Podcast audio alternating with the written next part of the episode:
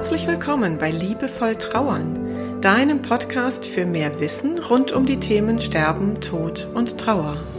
Für mehr Fühlen statt Denken und für einen liebevollen und heilsamen Umgang mit dir selbst und mit deiner Trauer. Ich bin Christine Kemkes und ich unterstütze dich sehr gerne darin, deine Trauer als einen wichtigen und wertvollen Teil deines Lebens zu akzeptieren und so auch deine Lebensfreude ganz neu zu entdecken. Also, auf geht's!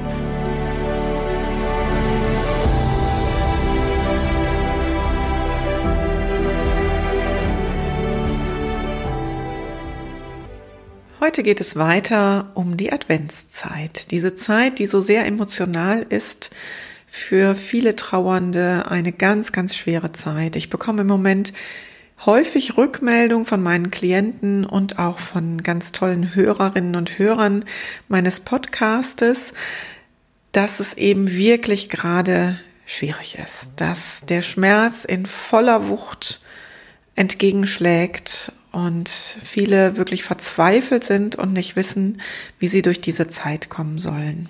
Und ich habe auch ganz schöne Rückmeldungen bekommen zur letzten Episode, wo ich ja versucht habe, ein bisschen Druck aus dieser Adventszeit zu nehmen, indem ich gesagt habe, du musst gar nichts. Du kannst also alles so machen, wie es deinem Gefühl gerade entspricht. Und ich habe eine Rückmeldung bekommen, auf die ich heute nochmal näher eingehen möchte, weil ich sie einsortieren kann in ein paar Ideen, die vielleicht eben dann auch noch mehr Menschen helfen. Und zwar schrieb mich eine Hörerin an, die sagte, ihre, ihr Kind ist in diesem Jahr verstorben und sie geht eigentlich gerne und viel zum Grab, aber sie hält es im Moment überhaupt nicht aus. Also es bricht immer völlig über ihr zusammen, wenn sie am Grab ist und sie weiß nicht, wie sie diesen, diesen Ort aushalten soll, an dem sie eigentlich nach ihrem Kind sucht oder ihrem Kind nahe ist, aber wo sie es halt gerade gar nicht aushält. Und diesen, diese Anfrage, die ich da bekommen habe, diese Frage, was, was sagst du dazu, Christine? Was kannst du mir da an Tipp geben? Die möchte ich gerne heute zum Aufhänger nehmen. Denn ich habe eben, wie gesagt, auch diese Aussagen von Klienten von mir oder anderen Menschen, die halt sagen, ich weiß gar nicht, wie ich überhaupt durch diese Zeit kommen soll und wie ich überhaupt Weihnachten überleben soll. Wie soll das gehen in diesem Jahr und in den nächsten 20 Jahren? Und dazu ist der erste Gedanke, der ich für dich habe, ähm, den ich, den ich für dich habe, mh, mm, vielleicht einer, der dich jetzt ein bisschen enttäuscht. Denn ich kann dir natürlich deine Trauer nicht nehmen. Ich kann sie nicht wegzaubern. Wenn ich einen solchen Zauberstab hätte, würde ich den sofort patentieren lassen. Ähm, es geht ganz wesentlich wirklich darum, diese, diesen Schmerz, diese Trauer anzunehmen. Und solange du noch im Kampfmodus bist, solange du versuchst dagegen anzugehen, dagegen zu arbeiten, vergeudest du Kraft, die du eigentlich für die Verarbeitung der, der Trauer und für das Aushalten dieser Zeit brauchst. Und dagegen ankämpfen ist auch schon der Gedanke, den du vielleicht kennst, wo du dich jetzt vielleicht ertappt fühlst, dass du morgens wach wirst und denkst, oh, ich will das alles nicht mehr. Ich will es nicht mehr. Auch das ist schon eine Form von gegen dich selbst arbeiten und gegen deinen Schmerz ankämpfen. Und insofern möchte ich dich gerne ermutigen, dass du ein anderes Bild für deinen Schmerz oder für deine Trauer findest. Ich frage meine Klienten ähm, häufig, wenn deine Trauer ein Tier wäre, welches Tier wäre das dann? Und wenn mir dann jemand sagt, boah, ja, eine Schlange oder eine Ratte oder eine fette Spinne oder so, ne? Dann weiß ich, okay, mit diesem Tier möchte ich natürlich nicht gerne auf der Couch sitzen. Was ich aber gerne erreichen möchte, ist, dass du eine Haltung zu deinem Schmerz und zu deiner Trauer findest, die genau das zulässt wo du sagen kannst, wo du auch mal die Arme öffnen kannst und sagen kannst, okay, wir zwei sind jetzt gerade miteinander verbunden und wir gehen ein Stück Wegstrecke in meinem Leben gemeinsam. Komm mal her, setz dich mal zu mir und wir müssen mal reden. Merkst du den Unterschied? das ist eine annehmende Haltung, eine, eine Einladung quasi an deine Trauer da sein zu dürfen. Denn wenn du sie immer wegschiebst, wenn du gegen sie ankämpfst, dann meldet sie sich umso massiver.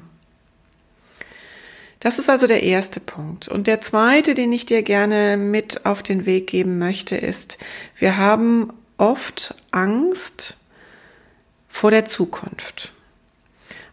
Und Angst ist eben auch ein zukunftsgerichtetes Gefühl. Also wenn du dich sorgst vor den nächsten Tagen in diesem Advent oder vor dem Weihnachtstag oder viele haben auch absolute Panik vor dem Jahreswechsel, weil dann wieder 365 frische Tage und im nächsten Jahr sogar 366 frische Tage anbrechen, dann bist du vom Gefühl her in der Zukunft und nicht mehr im Hier und Jetzt.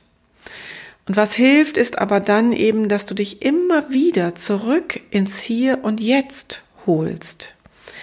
Denn was es schwierig macht, in die Zukunft zu gehen, ist oft die Vorstellung von der Zukunft. Das, was tatsächlich eintritt, und das sagen mir ganz viele Trauernde, die sich beispielsweise vor einem Jahrestag so sehr gesorgt haben, dass der Tag dann tatsächlich zwar sehr schmerzhaft und, und schwierig und schlimm war, aber nicht so schlimm, wie in der Vorstellung er vorher war. Das heißt, bleibe mehr im Hier und Jetzt. Und da hilft immer Atmen, ganz banal tief atmen. Und wenn du die letzte Episode nicht gehört hast, würde ich dir jetzt empfehlen, da nochmal reinzuhören, denn da habe ich eine ganz konkrete Atemübung, die deinen Atem mit einem Gefühl verbindet, erklärt und die hilft wirklich sehr. Und das zweite, was ich dir sagen kann, ist, schau mal, ob es in deinem Umkreis bei dir, in deiner Stadt, ähm, in deiner Gegend einen sogenannten MBSR-Kurs gibt. MBSR steht für Mindfulness-Based Stress Reduction. Und da geht es um Achtsamkeit. Und Achtsamkeit ist nichts anderes als der Umgang mit dem Moment, in dem wir jetzt leben. Und das ähm, hilft vielen Trauernden, die ja dieses diese zu trainieren, in, in, im Jetzt zu bleiben, so will ich es mal ausdrücken, und nicht permanent entweder in der Vergangenheit zu sein, in dem, was eben vorbei ist und auch nicht mehr zurückkehrt, oder permanent in die Zukunft zu gehen, vor lauter Sorge, wie das so weitergehen könnte. Also MBSR-Kurs googeln könnte da auch eine gute Hilfe sein. Und das Letzte, was ich dir für heute mitgeben möchte, ist, ähm, versuche und da gilt das, was ich immer sage, versuche da auch das zu finden, was dann genau zu dir passt. Aber meine Idee ist, versuche eine Verbindung herzustellen zu deinem geliebten, verstorbenen Menschen. Und da gibt's ganz wunderbare Rituale und Möglichkeiten. Einen hat mir gerade eine Klientin erzählt, das fand ich ganz zauberhaft. Und ich muss zugeben, auf die Idee bin ich selber nicht gekommen. Sie hat äh, gerade ihre Schwester verloren und sie geht auch regelmäßig zum Grab und sie stellt jede Woche frische Blumen ans Grab in eine Vase. Und genau die gleichen Blumen kauft sie immer für ihren eigenen Küchentisch.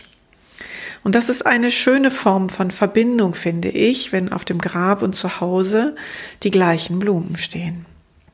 In eine ähnliche Richtung geht das sogenannte Bonhoeffer-Ritual. Das ähm, hat die Familie Bonhoeffer ins, für sich ins Leben gerufen, nachdem der Sohn ja 1944 im KZ umgekommen ist. Familie Bonhoeffer schmückte dann immer den Weihnachtsbaum ganz normal und hat dann einen Zweig vom geschmückten Baum, also einen geschmückten Zweig, abgeschnitten und diesen zum Grab gelegt. Auch das ist gerade jetzt in der Weihnachtszeit eine denkbare, eine schöne Verbindung zum verstorbenen Menschen. Es gilt aber das Gleiche, was ich letzte Woche auch schon gesagt habe. Wenn dir gerade gar nicht nach Weihnachtsbaum schmücken ist, dann ist das für dieses Jahr völlig in Ordnung. Also fühl dich auch da jetzt wieder nicht unter Druck gesetzt, ach Gott, dann muss ich ja einen Baum schmücken. Nein, musst du nicht. Du machst das, was du intuitiv für dich in diesem Jahr als liebevollen, als heilsamen Trauerweg empfindest. Und für den einen ist es der Baum, der geschmückt ist, wie immer, und für den anderen ist es das gerade nicht. Also gib Acht auf dich selbst.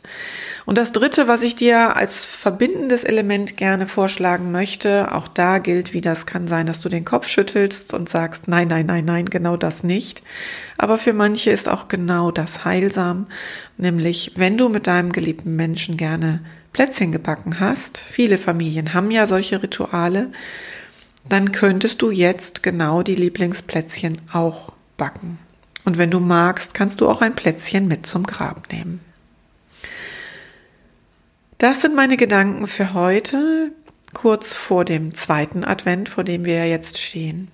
Und wenn du gerade das Gefühl hast, dass wirklich alles über dir zusammenbricht, dann habe ich jetzt noch drei sehr konkrete Hilfsangebote für dich. Das erste ist, ich starte im Januar in Düsseldorf, im Süden von Düsseldorf in Benrath mit einer Trauergruppe, wo wir zwölf Monate lang mit zehn Frauen durch das Jahr gehen, uns einmal im Monat ungefähr treffen, also elf Mal in den zwölf Monaten.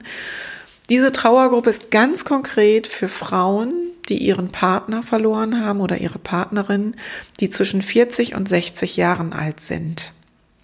Also die Frauen sind zwischen 40 und 60 Jahren alt. Und ich habe noch vier Plätze frei. Also wenn du selber in diese Zielgruppe passt und das auch räumlich für dich passt, melde dich gerne bei mir. Wenn du jemanden kennst, der einen kennt, der einen kennt, dann freue ich mich, wenn du weiter darüber sprichst oder das Angebot einfach teilst, diesen Podcast teilst. Das zweite Hilfsangebot, ich habe online gemeinsam mit der lieben Petra Sutor und der Elke Sola eine Trauergruppe. Ich habe das auch in den Show Notes immer verlinkt auf Facebook. Diese Trauergruppe heißt Was, wenn Trauer Heilung wäre? Und gerade jetzt in der Adventszeit merken wir, dass viele sich dort öffnen, ihren Schmerz dort hineintragen ihre Geschichte erzählen und um Hilfe bitten und da ganz wundervolle Antworten von den Gruppenteilnehmern kommen und wir selber als Moderatoren auch dort natürlich aktiv sind. Also das ist manchmal auch nochmal so eine Möglichkeit, nicht ganz alleine mit dem Schmerz zu sein.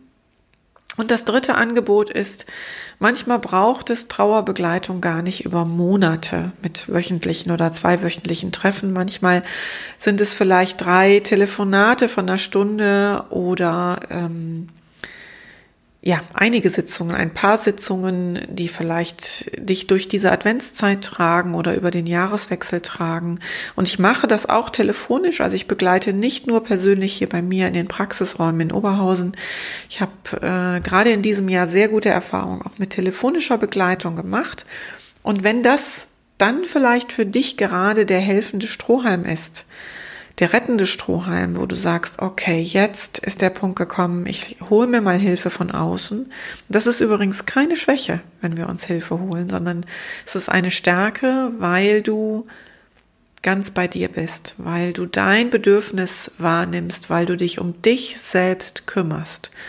Das ist eine absolute Stärke, wenn du das tust. Dann schreib mich einfach an, entweder an podcast.christinekempkes.de oder ruf mich an. Meine Telefonnummer findest du auf meiner Website verlinkt. Und dann gucken wir, auf welche Art und Weise ich dich unterstützen kann. Jetzt wünsche ich dir erstmal ähm, eine, ja, gute Zeit, so gut wie möglich es eben gerade ist für dich. Danke dir fürs Zuhören, freue mich fürs Weiterteilen und ums Weiterteilen, nein, freue mich über, über heißt es. Ich freue mich über das Weiterteilen. Ich habe eine kleine Sprachstörung heute und ähm, freue mich auch, wenn du das nächste Mal wieder dabei bist, hier bei mir bei Liebevoll Trauern. Herzliche Grüße, deine Christine.